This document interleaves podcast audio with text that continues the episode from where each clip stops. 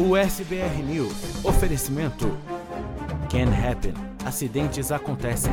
Ligue agora mesmo e fale com os nossos atendentes. 689 233 8563. Art Design Dental. Clareamento dental a partir de 199 dólares e procedimentos parcelados para você. Ligue agora. Wiz Insurance. Seguros de saúde, de viagem e de vida. 321 344 1199. Gondin Law. Suas metas, nossa missão. Agende a sua consulta com a gente.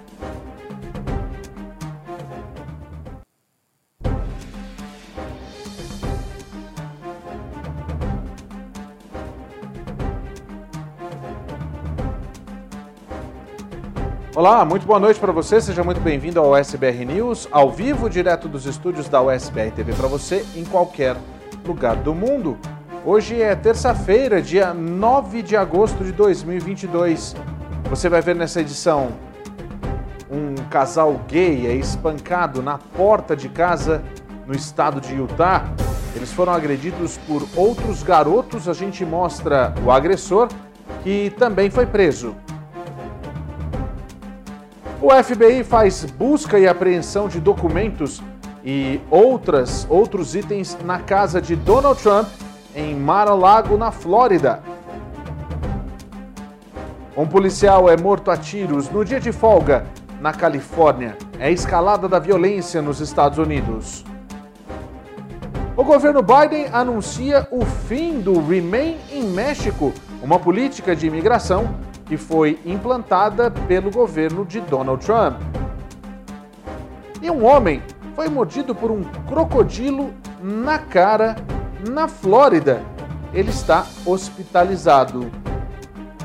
Você vê também os números da Covid-19 e de olho no Atlântico. Será que chega aí o, a primeira, o primeiro furacão da costa do Atlântico? A gente mostra para você. Vem com a gente porque o SBR News desta terça-feira já está no ar.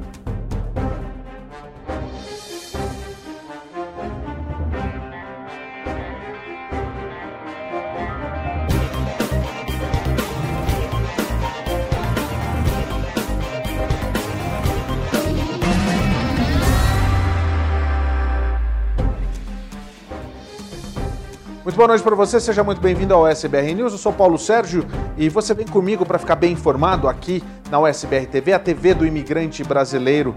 Você não paga absolutamente nada para assistir a nossa programação. E olha, hoje, depois do SBR News, tem Tá Servido, a festa mexicana no programa de Marcela Ferrinha. Você não pode perder. E para participar do SBR News é muito fácil. Você pode mandar sua mensagem através das nossas redes sociais. Está aparecendo aí na sua tela. A gente tem o YouTube, tem também o Facebook e o Instagram. A gente está ao vivo, gente. Agora são exatamente 8 horas e 40 minutos. Seja muito bem-vindo ao SBR News e vem, vem, vem, vem com a gente para ficar ainda mais inteligente nesta terça-feira. A gente começa o programa com um assunto que todo mundo falou nesta é, ontem, no final de ontem e nesta terça-feira, que foi a busca e apreensão feita pelo FBI na casa do presidente Donald Trump. A gente tem as imagens, inclusive, a casa dele que fica lá na Flórida, é, caso de polícia, porque a polícia foi justamente procurar, o FBI foi justamente procurar documentos na casa de Donald Trump. O ex-presidente diz que os agentes, os agentes do, do FBI revistaram sua casa na Flórida, mas não disseram o motivo. Em um comunicado, Donald Trump disse que a invasão à casa dele não era necessária nem apropriada. O ex-presidente afirmou que, durante a operação, agentes do FBI invadiram o cofre do ex-presidente. Agentes federais revistaram a casa dele na segunda-feira, em Palm Beach, como parte de uma investigação federal sobre alegações de que ele removeu documentos confidenciais da Casa Branca quando deixou o cargo. Trump não disse porque os agentes pareciam estar em sua propriedade na Flórida, mas nesse comunicado que foi enviado por e-mail, acrescentou que, abre aspas, essa invasão não anunciada em minha casa não era necessária ou apropriada, fecha aspas. Uh, Trump está sob investigação do Departamento de Justiça por remover registros presidenciais da Casa Branca e armazená-los em Mar-a-Lago por até um ano, uma violação potencialmente grave da lei se os registros fossem forem confidenciais. Trump denunciou essa investigação dizendo que tinha o direito de obter os registros.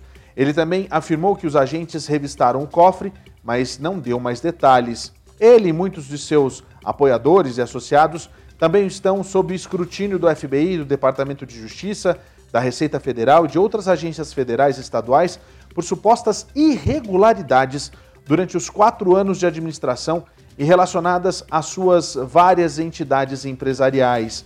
As autoridades federais não comentaram imediatamente se os agentes estavam em Mar-a-Lago e, em caso afirmativo, qual o motivo. De acordo com a lei, qualquer busca precisaria ser autorizada por um juiz após encontrar provas de causa provável de que um crime foi cometido. Ah, é o seguinte: ele teve verdadeiramente essa situação lá na casa dele em Mar-a-Lago, que você está vendo aí, e está tentando capitalizar em cima disso ainda.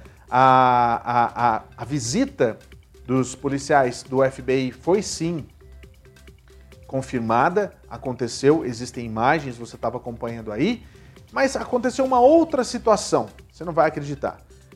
A situação é que o presidente aproveitou essa situação, o ex-presidente Donald Trump aproveitou essa situação para pedir doação aos seus correligionários.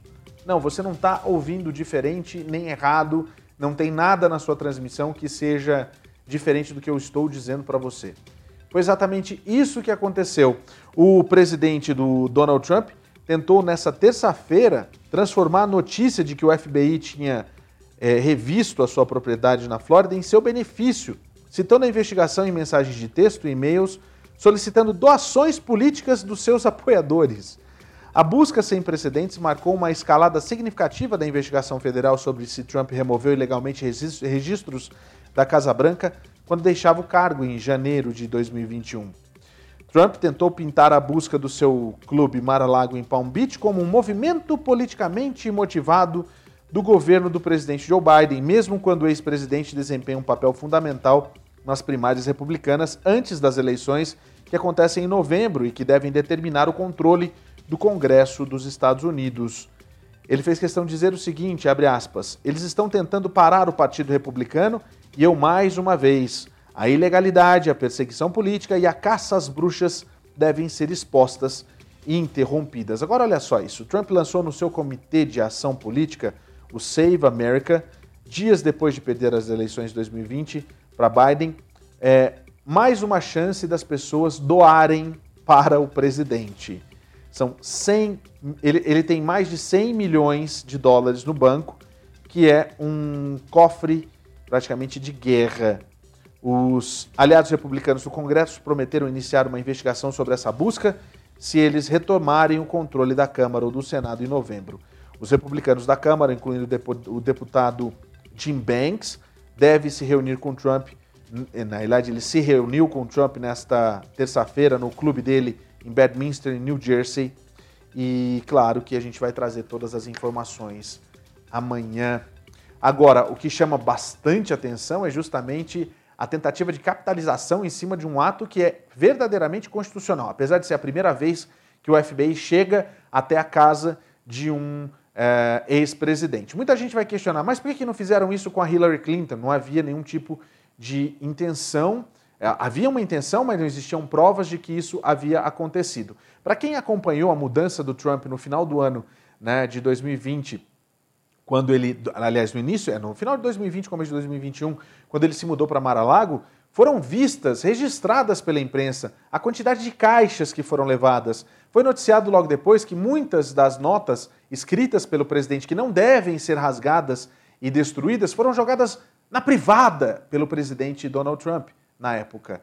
E isso foi confirmado com fotos que mostram a privada presidencial com anotações jogadas e que não foram adiante.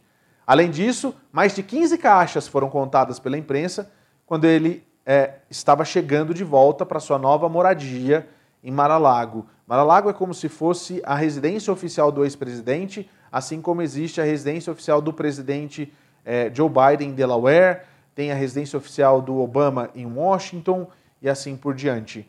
Então a gente vai continuar acompanhando, porque hoje não se fala em outra coisa no noticiário político, no noticiário policial também, que é essa investida do FBI contra o ex-presidente Donald Trump. Outro assunto que chama muita atenção de todos é o que aconteceu em Albuquerque. Quatro muçulmanos foram mortos e um homem foi preso na tarde de hoje, ligado diretamente com esse incidente de ódio. Exatamente essa situação é lamentável e a gente tem que levar adiante para ser discutido e que as pessoas sejam é, punidas, né?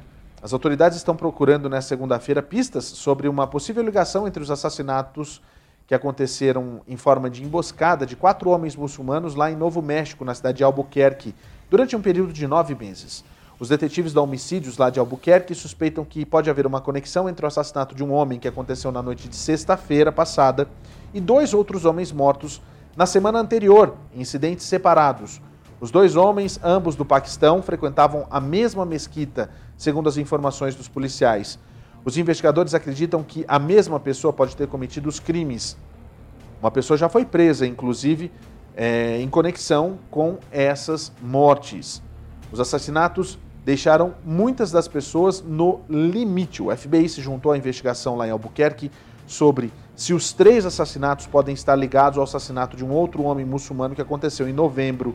Um Volkswagen Jetta pode ser a pista que os investigadores precisavam para ligar os assassinatos. Eles procuram a ajuda do público para tentar rastrear a essa pessoa. Mohamed Ahmadi, um muçulmano do Afeganistão, foi morto em 7 de novembro do lado de, de fora do negócio dele em Albuquerque, que ele e o irmão administravam. A polícia encontrou Ahmadi, de 62 anos, morto a tiros no estacionamento de trás do prédio. Aftab Hussein, de 41 anos, e Muhammad Afzal Hussein, de 27 anos, do Paquistão, foram mortos no sudeste de Albuquerque. Hussein foi morto em 26 de julho e o Muhammad em 1 de agosto. Os investigadores disseram ter determinado uma ligação entre os assassinatos. A quarta vítima, Naim Hussein, foi morto a tiros antes da meia-noite do último dia 5 de agosto. Hussein, 25 anos, também era do Paquistão. O Departamento de Polícia de Albuquerque lançou um portal online para o público enviar fotos ou vídeos que possam ajudar os detetives a investigar, a investigar os quatro assassinatos desses muçulmanos. Existe uma recompensa de 20 mil dólares e o Conselho de Relações Americanas Islâmicas também dá mais 10 mil dólares por informações que levem à prisão, de acordo com a cidade de Albuquerque. Você viu as imagens aí que mostram os os quatro muçulmanos que foram mortos, e existe sim uma ligação entre eles. Uma pessoa já foi presa e agora precisa só da confirmação se verdadeiramente essa pessoa, que agora é só uma pessoa de interesse, se ela verdadeiramente é, está ligada e ela seria a responsável por essas mortes. Olha, você que está aí assistindo a gente, aproveita para mandar sua mensagem aqui para o nosso programa. A gente está esperando você nas nossas redes sociais. Aproveita para mandar o seu tweet, comentar com a gente. Daqui a pouco a gente vai trazer aquela informação, aquela matéria que está sendo muito discutida, inclusive na, na comunidade aqui em Salt Lake City, que é desse dessa agressão que aconteceu a um casal de jovens um casal gay que estava na frente de casa quando um grupo parou e começou simplesmente. Você vai ver todas as imagens, aqui a gente não esconde o rosto de ninguém e também a gente vai trazer a prisão desse garoto que, é, inclusive, fez com que uma das vítimas tivesse lesões cerebrais. Algo muito grave, um momento de intolerância absurdo. Eu quero ouvir a sua opinião, manda pra gente. Tem muita gente defendendo, inclusive, é, tem muita gente defendendo, inclusive, o, o, o, agressor, o que é algo lamentável. Existe uma, uma hashtag rodando no Instagram pedindo justiça para o agressor que está preso. A gente vai falar sobre isso daqui a pouco e você vai entender um pouquinho mais do que foi que aconteceu. Olha, é, deixa eu falar para você. Um juiz foi morto e o corpo dele foi encontrado é, no fundo de um lago, é isso mesmo? Coloca as imagens para mim, Tony. Vamos lá, isso é lá no Arkansas, está aí as imagens para você. O juiz do Arkansas foi encontrado morto no fundo de um lago na manhã de domingo, isso anteontem, depois de desaparecer durante uma viagem com familiares e amigos. Jeremiah Bilker, de 48 anos, juiz do Distrito Norte do Condado de Arkansas, estava passando o fim de semana no condado de Jefferson e de repente ele se aventurou sozinho e foi visto pela última vez perto de Mud Lake, ao norte de Radle, também lá no Arkansas. Após o pôr do sol, ninguém viu ou ouviu falar do juiz por algum tempo e aí sua família alertou as autoridades. Várias agências, juntamente com o departamento do xerife, iniciaram uma extensa busca no solo e também na água, isso um pouquinho antes da meia-noite do sábado. A busca continuou continuou no início do domingo, mas foi suspensa devido à baixa visibilidade. Pouco depois do nascer do sol, os policiais e oficiais da vida selvagem retomaram uma busca pelo juiz em Mud Lake. Pouco depois das nove da manhã, um sonar de varredura lateral é, revelou um corpo no fundo do lago. As equipes de resgate recuperaram esse corpo, que foi identificado como sendo o juiz Bilker. Abre aspas. Eu realmente rezo para que a recuperação bem-sucedida do corpo do juiz, por nossos oficiais do Arkansas, traga algum sentimento de fechamento para a família dele e para aqueles que conheceram melhor. A onda de emoções que eles devem sentir agora é devastadora, disse o xerife do condado de Jefferson, o Lafayette Woods Jr. Esse que você está vendo agora no seu vídeo. As autoridades disseram que a morte de Bilker está sendo investigada como um afogamento acidental mas seu corpo está sendo enviado para o legista estadual para uma autópsia e você está vendo a imagem aí do, do juiz. Olha, uma morte assim que você fica tipo, peraí, porque todos inclusive dizem que o, o juiz sabia nadar, ele estava com a família no lago para aproveitar inclusive para isso. Mas aí isso me remete a, a, a, vários tipos de afogamentos que acontecem por conta de trombas d'água, etc. E as pessoas acabam né, tendo problemas também de saúde e pode acontecer o afogamento. Torcer para ser verdadeiramente isso. A gente vai continuar acompanhando esse caso aqui no USBR News. Lembra que ontem a gente falou sobre a morte do cônsul alemão que aconteceu lá no Rio de Janeiro? O cônsul que teria matado o próprio marido dentro de casa, pelo menos é o que a acusação diz. Ele se defende dizendo que não foi absolutamente nada disso, mas existe uma novidade nesse caso, por isso a gente vai voltar lá para o Brasil para falar a respeito dessa situação. O cônsul teve algumas testemunhas que disseram que o relacionamento entre os dois era extremamente violento um relacionamento abusivo com brigas violentas. Segundo testemunhas que prestaram depoimentos na polícia, era assim que o cônsul alemão Uwe Herbert Hahn vivia com o marido Walter Henry. A empregada que trabalhava no apartamento do casal revelou que já encontrou manchas de sangue no travesseiro usado por Walter e que no mês passado ele tinha um corte na testa.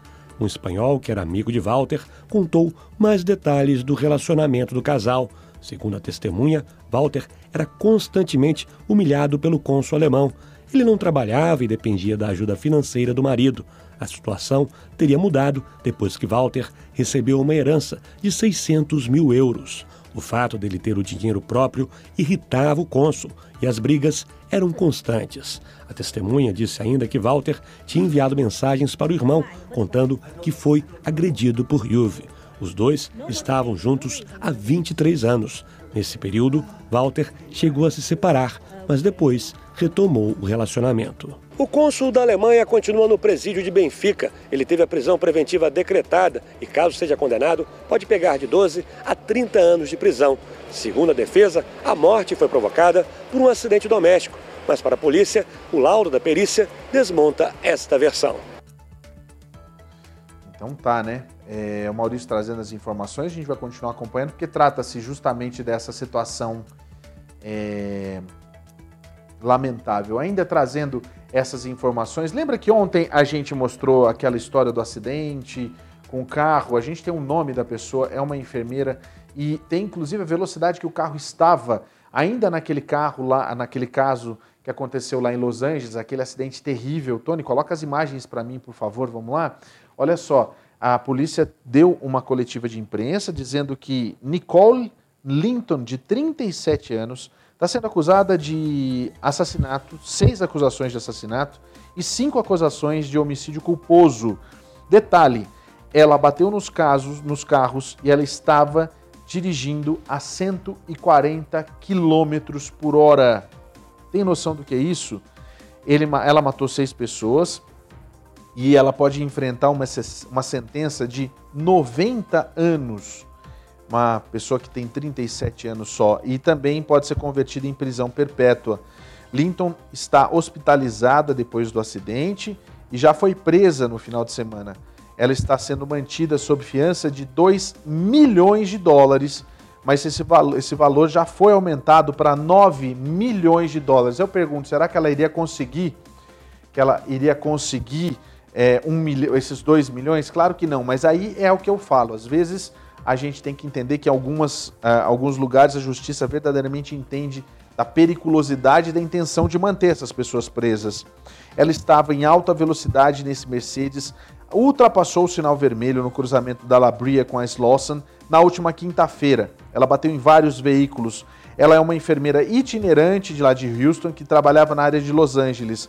A polícia está investigando se ela estava usando drogas ou álcool ou se isso na realidade seria é, o motivo verdadeiro para essa situação.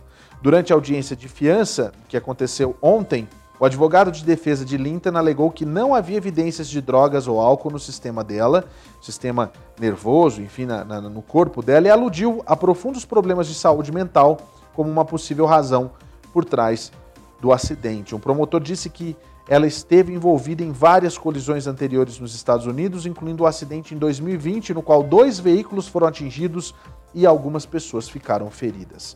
Entre os mortos do acidente de Windsor Hills estavam Ashley Ryan, que estava grávida de mais de oito meses, junto com seu namorado Reynold Lester e o bebê, que ainda não havia nascido, chamado Armani Lester. O filho de 11 meses de Ashley, Alonso Quinteiro, também foi morto.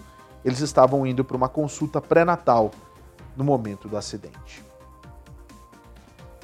Só para falar uma coisa para você que está assistindo a gente agora. Lamentável demais. Eu não tinha todas essas informações, por isso a gente está trazendo e vai continuar em cima desse caso. Uma mulher que estava dirigindo um carro em alta velocidade, qual é a forma como a defesa pode é, agir numa situação como essa? Dizendo que ela estava com problemas mentais. Vai trazer de volta essas seis pessoas que morreram, essa família inteira que foi dizimada, uma mulher grávida de oito meses uma criança de 11 meses e o um namorado. Quer dizer, não sobra mais nada. A história dessa, dessa família acaba ali, por conta de uma irresponsabilidade. Uma enfermeira que já tem um passado é, bem terrível, uma ficha suja, problemática, e que não deveria nunca ter acesso a uma carteira de motorista, já que se envolveu em vários acidentes. Mas também aí foge né, da alçada, é difícil de controlar esse tipo de coisa, né? Lamentável. Eu quero ouvir você, manda para mim sua mensagem, sua, sua mensagem, seu texto, sua participação, que a gente está aqui para ouvir a nossa audiência. Aqui você tem vez e voz. Agora são 9 horas em ponto na costa leste dos Estados Unidos, 7 horas aqui no Mountain Time. Para quem está na Califórnia, muito boa tarde, 6 da tarde lá na Califórnia. Um policial foi morto a tiros na Califórnia enquanto ele estava de folga. O Tony tem as imagens e vai colocar no ar para a gente. Vamos lá, Tony. Isso aconteceu em Downey, na Califórnia, enquanto a polícia busca por um suspeito, já identificou o policial que estava de folga lá em Monterey Park, que foi baleado e morto num estacionamento em Downey. É Gardiel Solorio, de 26 anos. Ele foi morto nessa segunda-feira no estacionamento do Lakewood Boulevard, em frente a uma movimentada academia de um shopping. Os policiais que responderam ao incidente encontraram o, o policial baleado e os paramédicos acabaram declarando ele morto no local. Essa que você está vendo aí é a Kelly Gordon, ela é chefe da polícia de Monterey e durante a coletiva de imprensa na terça-feira ela fez questão de dizer o seguinte, abre aspas, ele realmente queria causar impacto na comunidade. Seus colegas compartilhavam que o oficial Solorio tinha todas as características de um grande oficial. Ele era humilde, dedicado, altruísta e trabalhador e alguém muito bom. Ele frequentou a California State University em Los Angeles, onde recebeu um diploma de bacharel em Justiça Criminal. O jovem de 26 anos tinha acabado de se formar na Academia de Polícia em junho. Ele deixa os pais, irmãos, irmãs e também a noiva. A polícia não deu nenhuma informação sobre a investigação que está em andamento durante essa coletiva de imprensa que aconteceu na terça-feira. Eles disseram que estão seguindo várias pistas que são ativas. Quem tiver informações deve entrar em contato com a polícia imediatamente. Que coisa, hein? É, que coisa mesmo, bem complicado uma situação como essa, mais um policial baleado, é aquilo que eu falo, a questão dos tiros, a questão dos tiros, a questão da violência não é simplesmente contra nós, civis. O policial sofre, gente. Você fala que no Brasil, ah, mas no Brasil tanto de policial que morre, aqui é a mesma coisa, posso dizer para você. Aqui, a situação aqui, nesse país, muitas vezes é ainda pior. E olha que a polícia aqui pode atirar antes e perguntar depois. Mas ainda assim a gente tem uma situação como essa. Ele estava de folga, né? Vamos ver o que, que as autoridades vão levantar a respeito desse caso e a gente vai trazer para você aqui. Olha, tem um assunto que, que eu não gosto, que eu verdadeiramente fico muito xarope com isso, é o seguinte. A Polícia Federal lá do Rio de Janeiro desencadeou três operações contra a pornografia infantil. Uma das melhores coisas que a polícia faz é derrubar gente vagabunda, essa é história. Gente que não vale absolutamente nada. Tony, traz para mim as informações, vamos lá. A Polícia Federal faz uma operação de combate à pornografia infantil no interior do estado e na região dos Lagos. A ação acontece em Búzios, Cabo Frio, Macaé e Campos dos Goitacazes. Os agentes cumprem mandados de busca e apreensão em endereços de pessoas envolvidas com o crime de armazenamento e compartilhamento de conteúdo pornográfico infantil. Entre os alvos da PF, um homem de 43 anos que foi preso em flagrante no bairro São Marcos, em Macaé, e outro de 35, preso em Búzios. A operação foi desencadeada após as investigações com constatarem que um cliente de um provedor de internet baixou e compartilhou centenas desses arquivos proibidos. A ação está em andamento.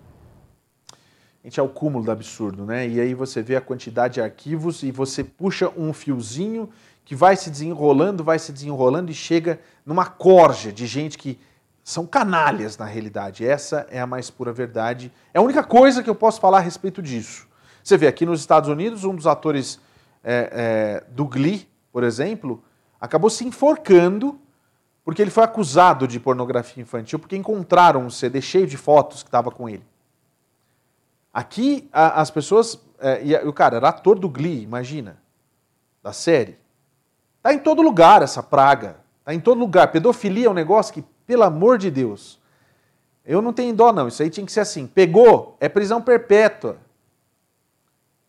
É, é, é pena de morte para um vagabundo desses. E aí você vai ver que a polícia vai descobrir vários, inclusive vão começar com as perninhas assim, ah, tá no Rio de Janeiro, o outro tá lá é, nos Estados Unidos, o outro tá não sei aonde. Pode ter certeza, tá? Vai por mim nessa história.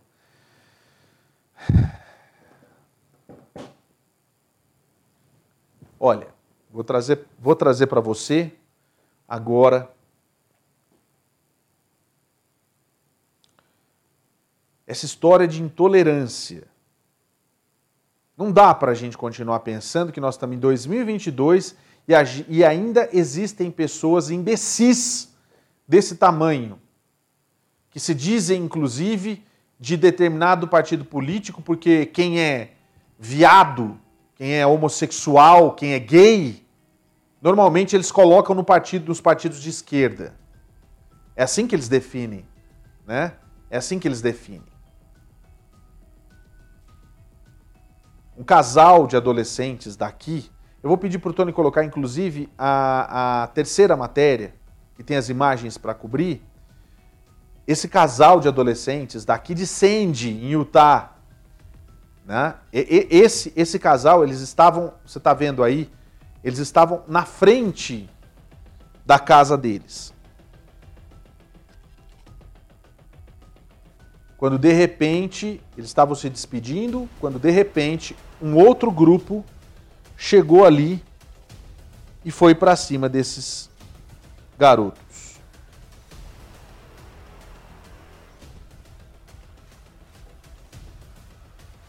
Você está vendo aí justamente o casal que acabou passando por essa situação. O nome dele é Christopher Peacock. Christian Peacock. Ele estava com o namorado dele na frente, na porta né, da garagem dele. Se despedindo, inclusive, do namorado. Quando um outro carro passou pela primeira vez. Os carros, os, as pessoas que estavam no carro eh, aceleraram. Alguém de dentro gritou insultos para fora da janela. E chamando eles de. Aqui eles chamam. A, a, a palavra em inglês é faggot que em português seria uma palavra ofensiva para designar um gay, que eu não sei em qual, se alguém puder me ajudar aí. Eu acho que deve ser tipo é bicha ou bichinha, ou pior do que isso, eu acredito, né? Pior do que isso. O rapaz nessa entrevista fez questão de dizer que foi um choque ouvir, porque ele mora em Sandy, é uma cidade extremamente tranquila. Ele cresceu ali numa casa cercada pelas roseiras e também pela mãe que cuida dele, inclusive um barco que o pai dele mantém ali dentro.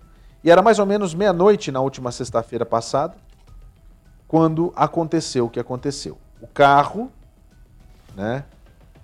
Poucos dias, do, estavam, estavam a poucos dias do aniversário de 18 anos dele, ele tentou ignorar isso, mas ele ouviu essas palavras na escola depois que ele se assumiu gay. E aí ele continuou tentando fazer com que o namorado dele, o Jacob, Jacob Metcalf, ficasse por ali mais tempo na frente da casa quando eles estavam contando os, sobre o episódio do, da Netflix do Round 6.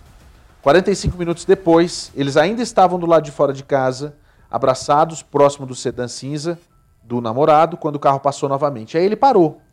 Dois jovens acabaram saindo do carro, dizendo o seguinte: abre aspas, nós não gostamos de ver gays na nossa rua, disse um deles. Nós Olha só que absurdo, gente. Um deles é, tirou a camisa, tentando provocar o casal, e fez questão de perguntar: Nós excitamos você? Tinham outras três pessoas dentro do carro que riram enquanto filmavam um amigo do lado de fora. O jovem então se aproximou e empurrou o Metcalf no ombro, e aí começou toda a situação. Houve socos, pontapés, Houve socos, pontapés, todo tipo de situação. E aí eu falo para você, chama-se uma coisa só, intolerância. Isso que você está vendo aqui são imagens da QSL daqui de Utah, onde eles escondem o rosto do Joshua, que é o rapaz que você vai ver daqui a pouquinho, nas imagens sem nenhum blur, sem nada. Porque esse tipo de gente independente da posição social, independente da colocação dele na sociedade em que ele vive. Uma sociedade que, aqui pelo menos no estado de Utah, ela é envolvida pelos preceitos de uma igreja com ideais vencidos, ultrapassados, ele é acolhido, inclusive, por essa instituição e a, e, e, e a imprensa não exibe a cara. O cara é de maior, o cara é maior de idade, é intolerante, homofóbico e vai ter a cara exposta assim. Coloca no ar, Tony, a imagem pra gente. Vamos ver o que aconteceu no dia. Pode rodar. Get the out of here. Get out. Faggot. Go. Faggot. Get the out of here. Get the out. Go, get in your goddamn car. Esse que tá falando aí é o menino, tá? Ele tá falando pro garoto para ele sair dali. Olha só quanta gente tava ali na hora. Ele tenta gravar a placa do carro, mas tem um outro garoto tampando a placa do carro. E ele fala: "Sai daqui, sai daqui." Get the out of here. Can't you hear me? Okay, guys. The is wrong with you people? I don't know. You are Dis- hey the fuck is wrong with you people? I don't know. You are fucking disgraces. All of you. I am. Get in your goddamn car and leave. Quit humiliate, humiliating yourselves. Me? Yeah, you. What are you? Oh, Hi, I have. Oh, you trying something? Hey, I'm freaking trying something. Hey, no. Stop. Hey, no. Punch him in the face. You think you can just hit people? You think you can just hit people? Yeah, what the wrong with you? Esse aqui, ó, é o VIN number do carro que eles divulgaram nas redes sociais. Algumas associações aqui de defesa dos homossexuais entraram na luta, entraram na briga e conseguiram identificar o rapaz das imagens que você viu ali. Pode rodar, Tony, sem, sem áudio. A imagem do Joshua, que foi preso, inclusive, logo depois. A mãe do Christopher estava apoiando ele. A cara do menino bonzinho. O que acontece depois dessa situação é que há uma comoção, Todos vão para cima da polícia e a polícia prende esse indivíduo. A prisão foi desse jeito. A gente vai colocar no ar agora, Tony. Vamos lá? Pro VT da prisão para a gente acompanhar. Olha aí. Esse é o momento em que a polícia chega para prender o rapaz. Na realidade, o rapaz tem 17 anos e daí eles alegam justamente isso, que o rapaz que agrediu tem 17 anos, é de Salt Lake e foi acusado e enfrenta uma possível contravenção classe A por agressão simples reforçada por uma alegação de crime de ódio. Se, se acusado, o caso pode se tornar um teste da nova lei de crimes de ódio do Estado, que não tem sido usada extensivamente desde que foi implementada em 2019 depois que um pai e um filho latinos foram atacados numa loja de pneus. Pela primeira vez desde o ataque, os dois, tanto Peacock quanto Metcalf, conversaram com os meios de comunicação. Isso aconteceu nessa última terça-feira sobre, sobre o que houve. A pessoa é, que foi creditada por rastrear o suposto agressor é a irmã de Peacock, que você viu naquela primeira imagem que a gente mostrou lá, a Jocelyn Peacock, de 19 anos. Ela ouviu os gritos de dentro de casa e correu para ver o que estava acontecendo. O Metcalf puxou o irmão dela para trás depois do soco, colocando ele no chão, onde ele se sentou em estado de choque. Então ele pegou o telefone e tentou gravar os homens dentro e fora do carro. Segundo o jovem que havia saído com um garoto que supostamente deu um soco em Peacock, teve um garoto que saiu, ficou na frente da placa, impedindo ele de gravar o vídeo, como a gente viu. E aí, a gente vê nesse momento, uma, um detalhe muito grande que a gente vê é o seguinte: a mãe do garoto, primeiro, essa que você vê aqui, essa daqui, é a mãe da vítima. A mãe do garoto ficou atrás dos arbustos gravando a ação da polícia para acusar a polícia de uma ação desordeira e completamente equivocada por ter empreendido o filhinho dele. O filhinho deles, que causou toda essa situação. Agora, um detalhe: a gente torce para que ele verdadeiramente seja acusado e que cumpra essa pena e que seja exemplo para as outras pessoas. O que me deixa mais triste, sabe o que, que é? É que existe uma campanha que está sendo levada ao, ao Instagram, também ao Twitter, que é o Justice for Joshua, que é o garoto de 17 anos.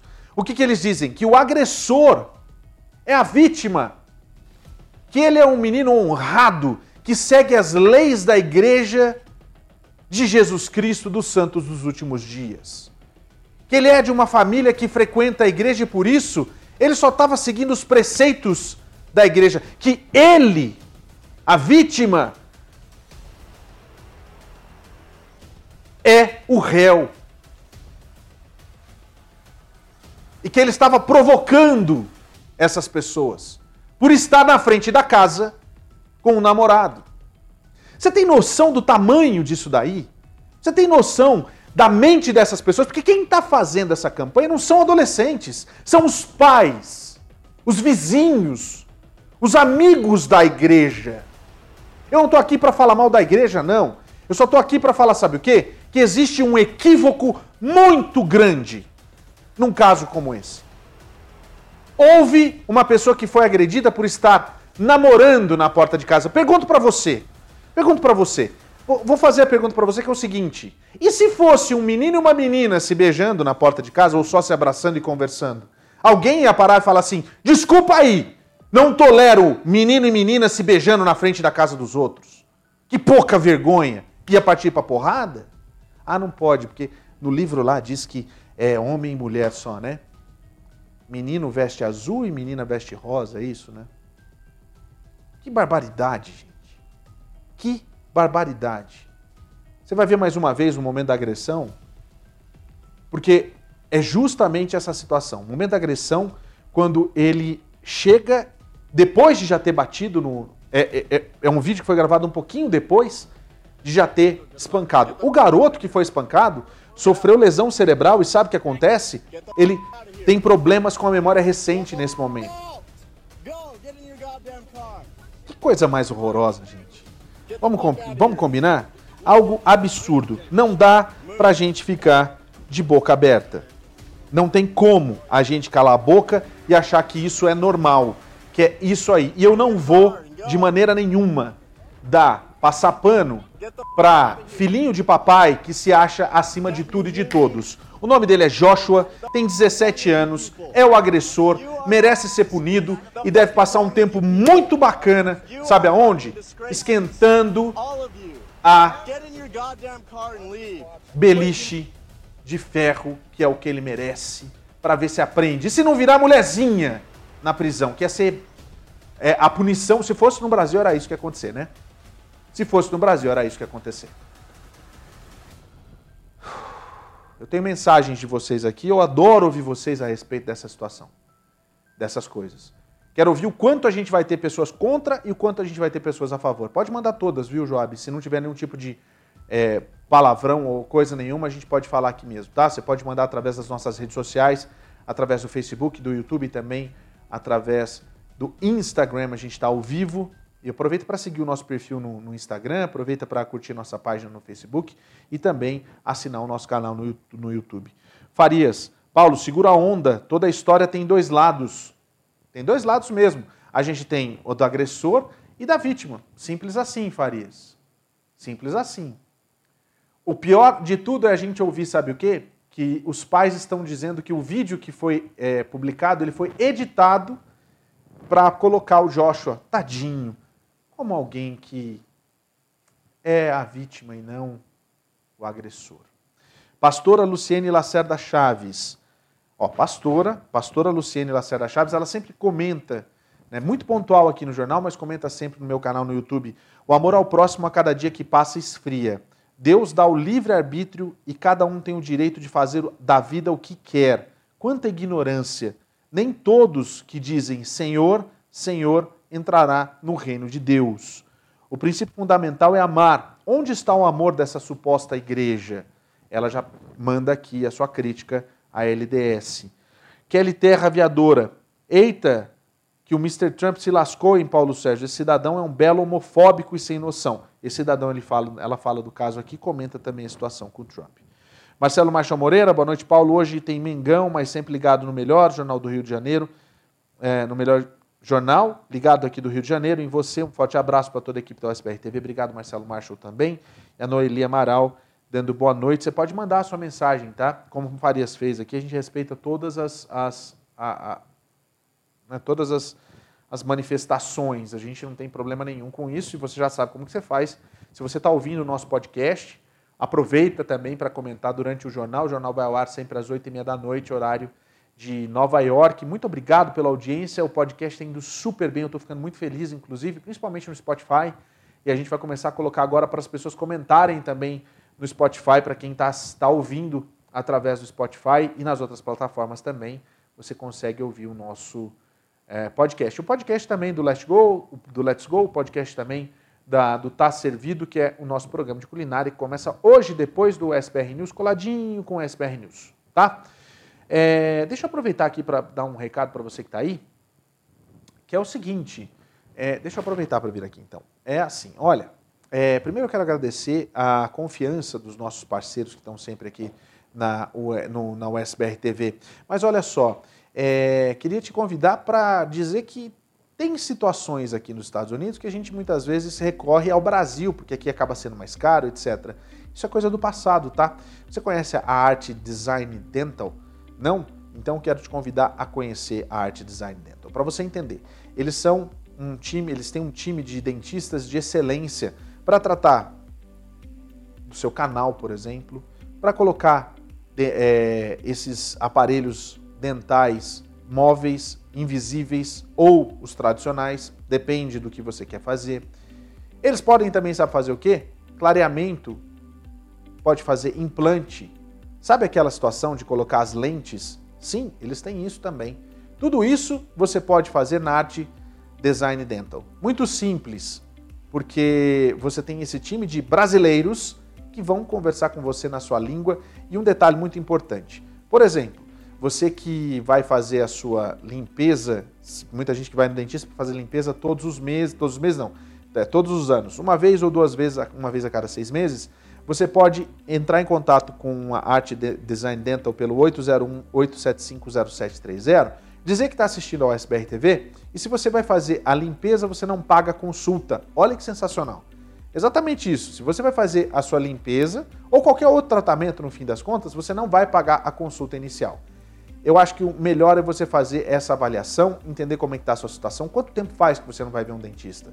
E lá na Arte Design Dental você tem brasileiros que entendem aquilo que o brasileiro quer. Carinho, atenção e tudo isso por um preço excepcional que você pode inclusive parcelar. Pronto, falei a palavra mágica, então você já sabe.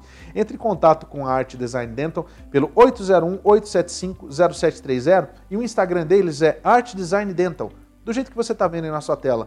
Dá uma olhada para você ver o, as redes sociais, vai lá conhecer, conversa com a equipe da Priscila, eu tenho certeza que você vai adorar o serviço que a Art Design Dental faz para você. Paulo, mas eu estou em outro estado, não tem problema, agenda sua consulta, vem para cá, sai mais barato do que você ir para o Brasil, pode ter certeza disso. Mais barato do que você ir para o Brasil, isso é claro. E outra, tem toda aquela questão de você, às vezes, fazer um tratamento grande, que você tem que se recuperar, né?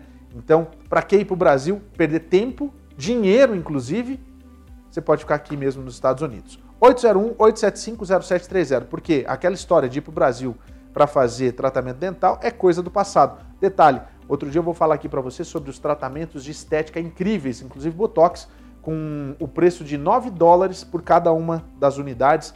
Vale muito a pena você também fazer sua consulta. Art Design Dental 801-875-0730.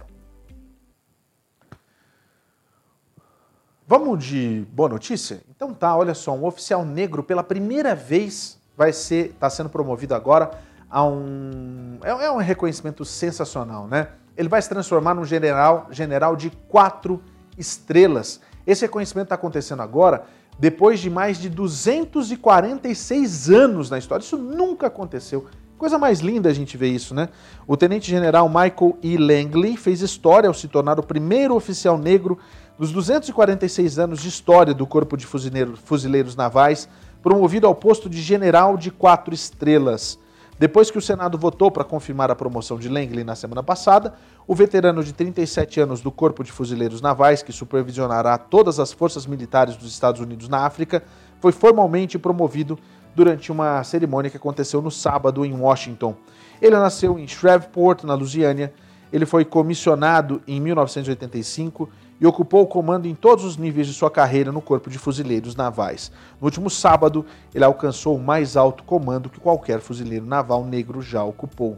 Ele vai fazer essa supervisão dessas forças militares na África a partir do seu posto de comandante do Comando da África dos Estados Unidos, que, fica, que tem a base lá em Stuttgart, na Alemanha, de acordo com informações do Corpo de Fuzileiros Navais. A promoção a general de quatro estrelas ocorre 43 anos depois que o primeiro fuzileiro naval negro alcançou o posto de general de uma estrela e 80 anos depois que o Corpo de Fuzileiros Navais começou a aceitar homens negros para integrarem as suas equipes. Que legal, hein?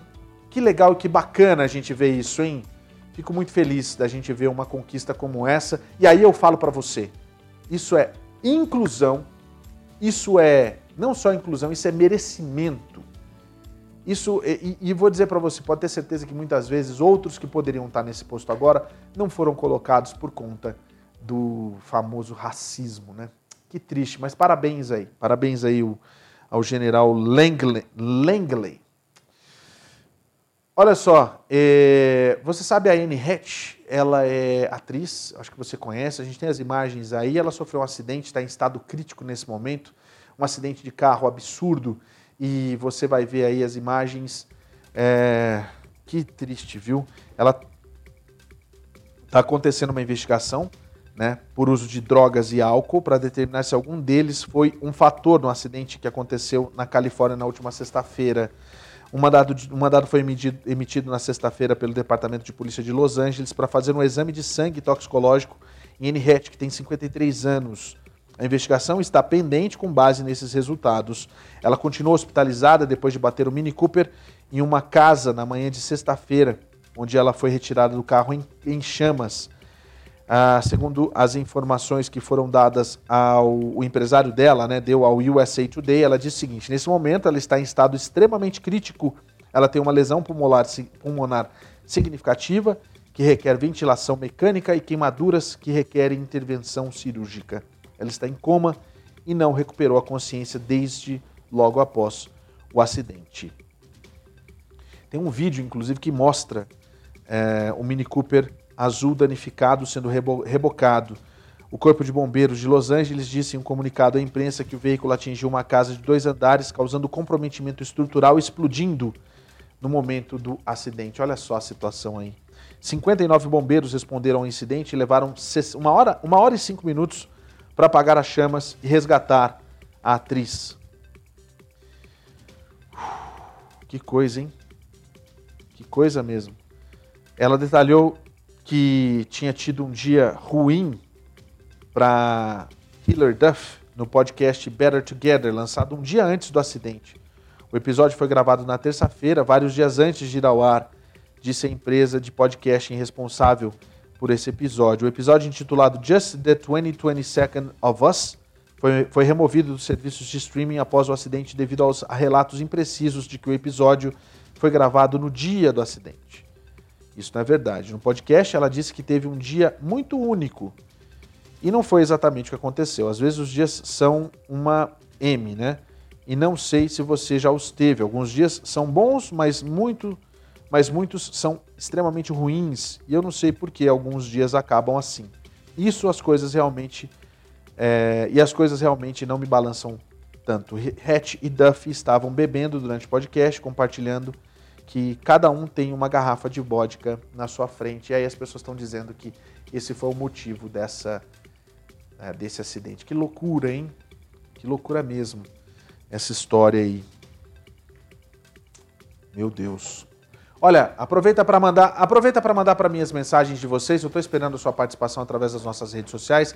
Manda mensagem aí pelo YouTube, pelo Facebook e também pelo Instagram. A gente está esperando. A gente falou agora há pouco sobre essa situação aí dessa, dessa agressão. Quero ouvir mais de vocês aí. Quem chegou agora quer voltar, pode voltar aí para ouvir, porque a gente está com o sistema é, de DVR funcionando, principalmente no YouTube, para você poder ver. Muito obrigado também quem assiste a gente através da Apple TV, quem assiste também através da, das Smart TVs e do Roku. Muito obrigado pela audiência de vocês. Olha, a gente vai ver agora uma situação de um acidente de carro, também um, foi uma batida, né? É isso mesmo? Uma batida de carro lá em Prince, em Princetown, em Prince, Prince George County. A gente tem as imagens aí do local onde isso aconteceu. É... A polícia está investigando depois que uma mulher e um bebê foram atropelados por um carro no condado de Prince George na noite de segunda-feira. De acordo com o porta-voz do Departamento de Polícia do Condado de Prince George, um incidente aconteceu é, na South Capitol Street com a Indian, com a Indian, Head, é, Indian Head Highway, por volta das 8 e meia da noite. A mulher e o bebê foram atingidos na estrada. Os policiais confirmaram que o motorista permaneceu no local após o acidente. As autoridades não identificaram a mulher e o bebê ou como eles estão relacionados. Os ferimentos sofridos por, por ambas vítimas não são fatais, mas nenhuma atualização sobre as condições foi dada. Que situação, hein? Acidente atrás de acidente, que coisa. Agora, tem um outro acidente que eu vou trazer para você, que é justamente um acidente que aconteceu com um carrinho de golfe, que é muito comum aqui nos Estados Unidos, né, Tony? Volta para mim, por favor. É, ué. Olha só, é, um acidente de golfe com um carrinho de golfe. E eu nem ouvi direito como é que é essa história, porque um acidente com um carrinho de golfe matou quatro pessoas. E o motorista da SUV está sendo processado por conta dessas, dessas mortes. Pode colocar no ar, Tony. É, a polícia está investigando, a polícia na realidade está investigando quatro pessoas que foram mortas numa colisão de carrinho de golfe no fim de semana no Texas. É, um era avô, estava com seus dois netos e uma sobrinha que estavam visitando a cidade de Galveston para umas férias rápidas antes do início das aulas. O acidente aconteceu no sábado, depois que um motorista acusado de estar embriagado passou por um sinal de pare e colidiu com uma caminhonete que atingiu o carrinho de golfe que transportava seis pessoas. Que triste, cara. A polícia na segunda-feira identificou os quatro mortos como Felipe Bentancourt, de 49 anos, a sobrinha Destiny Vale, de 25, e dois netos, Casey Bentancourt, de 4, e Braylon Cantu, de 14 anos. Todos os quatro eram de Rosenberg, uma cidade do Texas a cerca de 48 quilômetros próximo de Houston. Dois outros no carrinho de golfe ficaram gravemente feridos. Motorista da SUV que você viu a imagem aí, o nome dele é Miguel Espinosa, tem 45 anos, foi acusado de homicídio culposo por intoxicação. Ele permaneceu preso na última terça-feira ontem. É, na última terça-feira, foi na semana passada, é isso? Não, né, nessa terça-feira hoje, está sob fiança com 400 mil dólares e não ficou claro se ele tinha um advogado que pudesse falar em nome dele. Os carrinhos de golfe são uma maneira popular de se, locomover, de se locomover na área de resorts ali da ilha, que fica no Golfo do México. A polícia acredita que o carrinho de golfe estava operando legalmente no momento da colisão. E aí a gente vê essa situação toda, né? Que lamentável, cara. Que lamentável isso. Que triste. Eu fico possesso com situações assim. Mas olha, a gente está falando sobre acidentes e acidentes acontecem como você viu aí. De repente o cara estava verdadeiramente chapado, manguaçado e fez o que fez. E se fosse com você? Se você tivesse saído ileso e fosse vítima num acidente como esse, você tem que procurar os seus direitos. Você pode ligar para uma empresa que fala a sua língua, para uma empresa que entende você e que vai te dar toda a assistência de forma gratuita. Eu estou falando da Can Happen. O telefone está aí na sua tela, é o 689-233-8563. Se você bateu o carro, você foi vítima de um acidente, entre em contato imediatamente com a Happen. Você pode ter a restituição material, inclusive física, mental e também o auxílio jurídico dos advogados da Happen.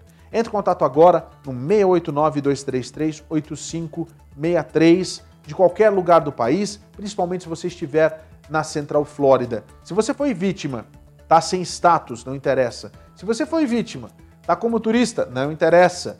Não interessa o que você está fazendo aqui nos Estados Unidos. O que interessa é que você tem direitos e a Can Happen vai ajudar você a buscar um a um. Eu conheço pessoas que já conseguiram, é, sabe, prêmios de 10 mil, 20 mil, 30, 40 mil dólares por conta de um acidente de carro. Então, não deixa para lá, eu acho que vale muito a pena. O telefone é 689-233-8563. Acidentes acontecem e a Ken Happen está aqui para ajudar você. Vamos falar de saúde agora, porque, cara, tá ficando cada vez mais complicado. Aqui nos Estados Unidos, a epidemia, a epidemia, a situação da monkeypox já é cada vez mais complicada. Nova York está com estado de emergência, o país está com estado de emergência, ainda não existe nenhum tipo de restrição sobre a questão de viagens, mas a gente vê que em outros países a situação está cada vez pior, né? Agora, falando do Brasil, a monkeypox no Distrito Federal registrou mais casos, foram 55 novos casos, e a gente vai ver as informações com o pessoal da TV Brasil. Me parece que tudo isso está dobrando semana a semana. Vamos lá. A monkeypox ou varíola dos macacos, também chamada de varíola dos primatas chegou definitivamente ao Distrito Federal. A Secretaria de Saúde registra agora 93 casos, sendo que 92 laboratorialmente e um é tido como caso provável. Além desses, há outros 78 casos que são tratados como suspeitos e 101 já foram descartados pela análise do laboratório. A maior parte das pessoas que estão com a doença hoje são homens, 89 contra 4 mulheres e a maior parte dos pacientes, Gil, tem idade entre 30 e 39 anos. São 46 casos nessa faixa etária. Entre os 20 e os 29 anos, há 32 pessoas infectadas e na faixa etária de entre 11 e 19 anos, há apenas um caso. Em relação aos locais, onde os registros foram feitos. O plano piloto lidera a lista com 15 casos, seguido de Águas Claras com 12 e da Ceilândia com 9 casos. A evolução da monkeypox aqui no DF tem sido muito rápida, viu, Gil? Há uma semana eram 38 casos confirmados, portanto, nesse período de exatamente uma semana, o número de registros mais que dobrou. A página saude.df.gov.br barra monkeypox tem todas as informações sobre transmissão, prevenção e também o tratamento da doença. E vale lembrar que nessa página há o registro de que essa doença tem poucos casos, casos de óbitos são tratados como raros.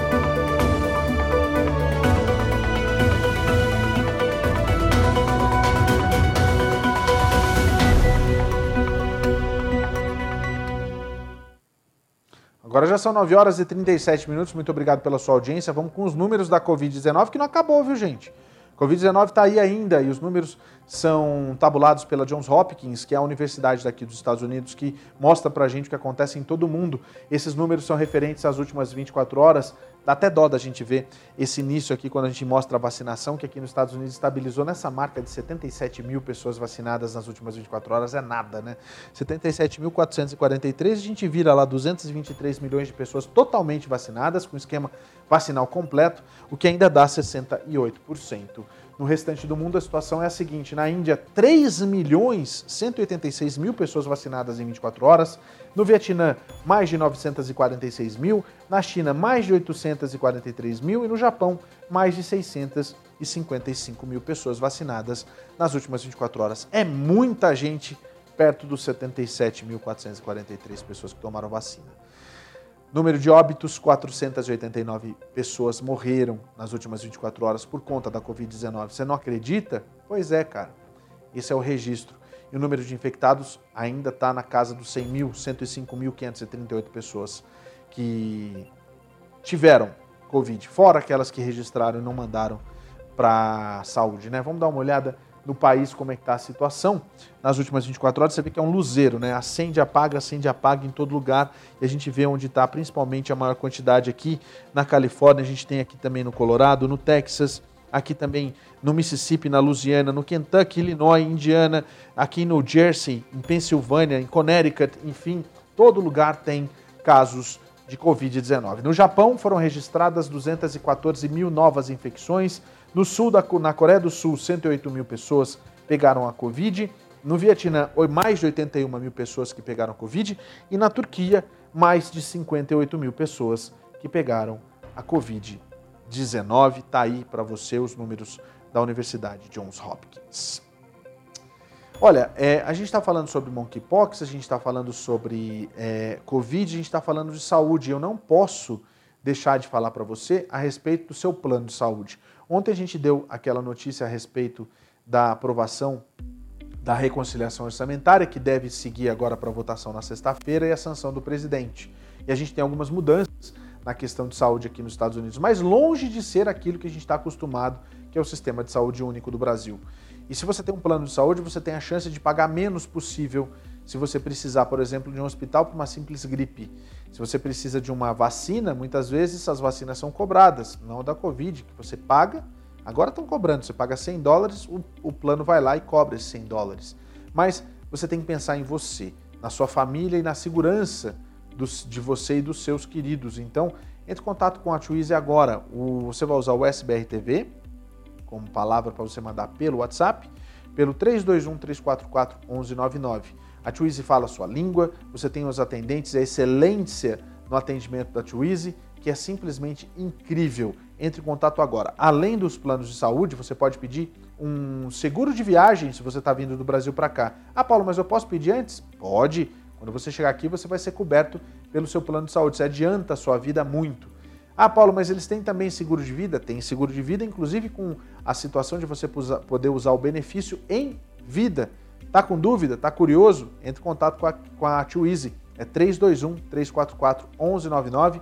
Você entra em contato pelo WhatsApp com a palavra USBR TV. Tenho certeza que você vai fazer a melhor escolha e vai tomar a melhor decisão na sua vida. Too Easy Insurance. Vamos falar de imigração? Vamos falar de imigração? Vamos, vamos, vamos, vamos, vamos. Muita gente naquela dúvida. E agora, será que isso é bom ou será que isso é ruim? A gente não sabe ainda como é que isso vai funcionar, mas foi justamente o Tribunal Superior, a Tribunal, desculpa, não, a, a, o STO, né, que a gente fala aqui, o Supremo Tribunal daqui dos Estados Unidos, que autorizou que o governo Biden acabasse com o Remain em México. E aí, sabe o que aconteceu? O governo anunciou o fim dessa medida que foi colocada em prática durante o governo do ex-presidente Donald Trump. O governo do presidente americano Joe Biden vai poder acabar com a chamada política permanecer no México. O Departamento de Segurança Interna dos Estados Unidos anunciou o fim da obrigatoriedade de os solicitantes de asilo esperarem no país vizinho enquanto seus pedidos são resolvidos na justiça. Com essa política, adotada em 2019 pelo ex-presidente Donald Trump, dezenas de milhares de pessoas foram enviadas ao México até que tivessem que comparecer perante um tribunal americano para sua audiência de imigração. O programa foi considerado cruel e perigoso, deixando pessoas vulneráveis em condições inseguras nas cidades fronteiriças. De acordo com o departamento, o protocolo de proteção ao migrante, como a política é oficialmente chamada, tem grandes falhas. Ela impõe custos humanos injustificados e tira recursos e pessoal de outras tarefas prioritárias para proteger as fronteiras. Desde o início da política em janeiro de 2019 até sua suspensão inicial, pelo menos 70 mil pessoas foram enviadas para o México.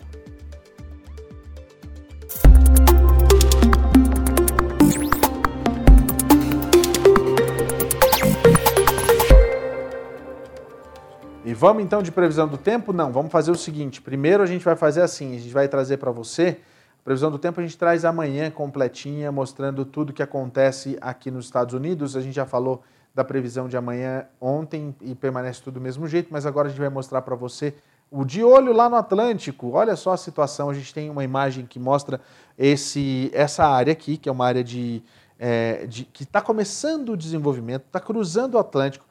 Não sei se você sabe, mas aqui a gente tem a África, tá? E então está em desenvolvimento do lado de lá. Começando do lado de lá para atravessar, ainda passando aqui pela América do Sul, né? A gente tem aqui na América do Sul ainda é, é, tudo isso para essa área que já está sendo chamada de Invest 97. E aí a gente tem que esperar para ver o que vai acontecer. Vamos para a próxima tela para a gente ver, porque essa situação já demonstra muita chuva que está sendo, que está trazendo para essa região até chegar aqui na, no Golfo do México, na área aqui de San Juan, onde ela pode verdadeiramente se formar no sábado de manhã. Então tem muito tempo ainda, mas não se sabe exatamente o que é que ela vai se transformar aqui quando chegar na altura de Barbados. A gente vai acompanhar e continuar de olho para saber exatamente o que é que vai acontecer, sabe por quê?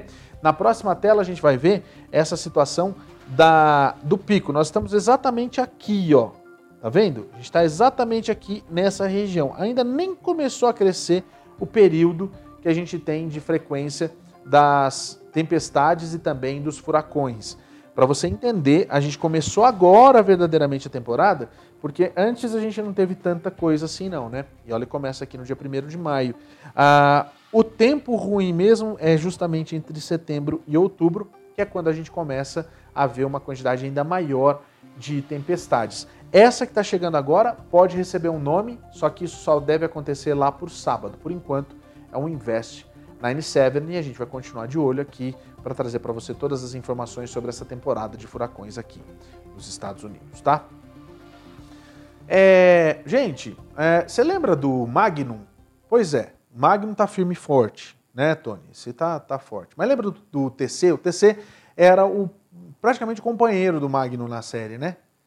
E aí, no fim das contas, o ator morreu. E a gente traz para você, vamos, vamos, relembrar, vamos relembrar. Isso é coisa para quem já tem mais de 40 anos e assistir a Sessão da Tarde, né? Essa é a história, né? Sessão Aventura. Tá aí, ó, TC, gente. Lembra dele? Como que ninguém vai lembrar do ator Roger E. Mosley? Ele também era um respeitado treinador de atletismo ali na área de Los Angeles e morreu no fim de semana aos 83 anos.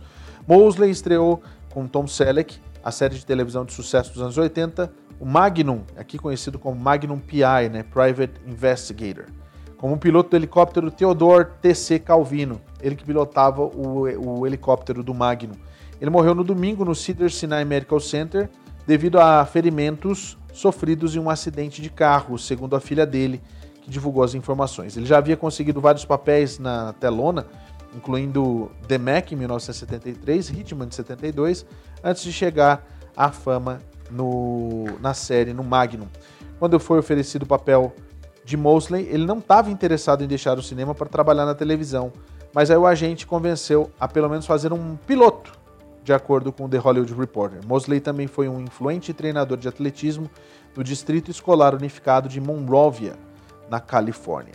Mosley deixa sua esposa, a filha, é, a filha, a esposa Antoniette Tony Mosley, e a gente vai sentir saudades. Coisa, hein? Deixa eu aproveitar aqui para ler os comentários aqui que vocês mandaram. Ah, tá. Olha só, pessoal, tá vendo só? É, chefe Marcela tá por aqui esperando, porque já já tá, tá servido que vai entrar no ar. É isso mesmo, tá servido, chega aí coladinho com o SBR News. É, tá quase come começando mesmo, né? Já são 9h47 já, tá quase, quase, quase chegando aí. Hoje tem festa mexicana sensacional. Eu vou dizer para vocês, foi um dos dias que eu mais gostei de estar aqui na televisão, porque a gente come. Sim, a gente come a comida da, da, Marcela. Para terminar o jornal, olha só, a gente vai mostrar para você aí a, uma situação que aconteceu na Flórida. Tem sido cada vez mais comum esses acidentes com crocodilos. Esse homem, ele está internado ainda e ele foi atacado por um crocodilo. Isso mesmo. Que absurdo, acontece. Olha isso, gente, que medo. Meu Deus do céu.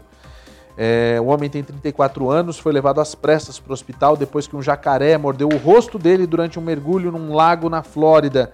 O nome dele, Melody Kilborn. Uh, aliás, o Melody Kilborn, oficial de informações públicas da Comissão de Conservação de Peixes e Vida Selvagem da Flórida, disse num comunicado que o homem foi mordido por volta das 3h45 da tarde do último dia 4, quer dizer, no final de semana, no sábado, no lago Tonotosassá, perto de Tampa. Um caçador de jacarés contratado foi enviado para o lago. O Corpo de Bombeiros do Condado de Rios é Tonotosassá. Tonotosassá. Tonotosasa. É isso mesmo, é tono, tono com TH. O incidente marca mais um grave ataque de jacaré nesse verão. Uma idosa morreu depois de cair em um lago com dois jacarés no mês passado e em maio um homem da Flórida foi morto por um jacaré ao procurar frisbee num lago. Cerca de 1 milhão e 300 mil jacarés vivem nas águas da Flórida e 9.442 jacarés foram mortos porque representavam uma ameaça às pessoas ou à propriedade privada, segundo a comissão de que cuida da wildlife de lá da Flórida. Gente, é, sabe que eu sabe que eu sabe que eu ia falar para vocês? Eu ia falar o seguinte, o Tony, você encara o bichão aí não? Não? Deus que me livre, olha o tamanho disso, gente. Coisa, coisa de louco.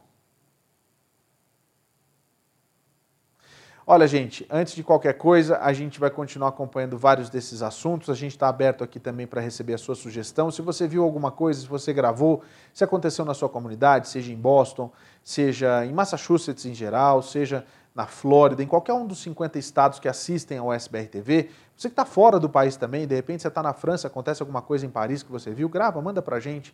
Esse jornal é feito por você e para você, tá? Muito obrigado pela sua audiência, está chegando coladinho com o jornal. O Tá Servido, um episódio hum, delicioso com a chefe Marcela Ferrinha. Fique com a gente, fique com a programação da USBR TV. Uma boa noite para você. Até amanhã, 8 e meia da noite. E você no nosso podcast. Muito obrigado pela sua audiência. Fique com a gente. Valeu. Até a próxima. Tchau.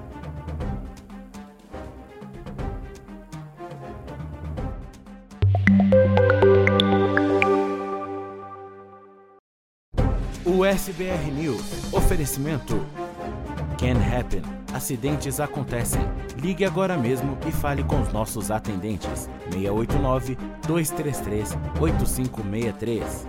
Art Design Dental. Clareamento dental a partir de 199 dólares e procedimentos parcelados para você. Ligue agora. Juiz Insurance. Seguros de saúde, de viagem e de vida. 321 344 1199. Gondin Law. Suas metas, nossa missão. Agende a sua consulta com a gente.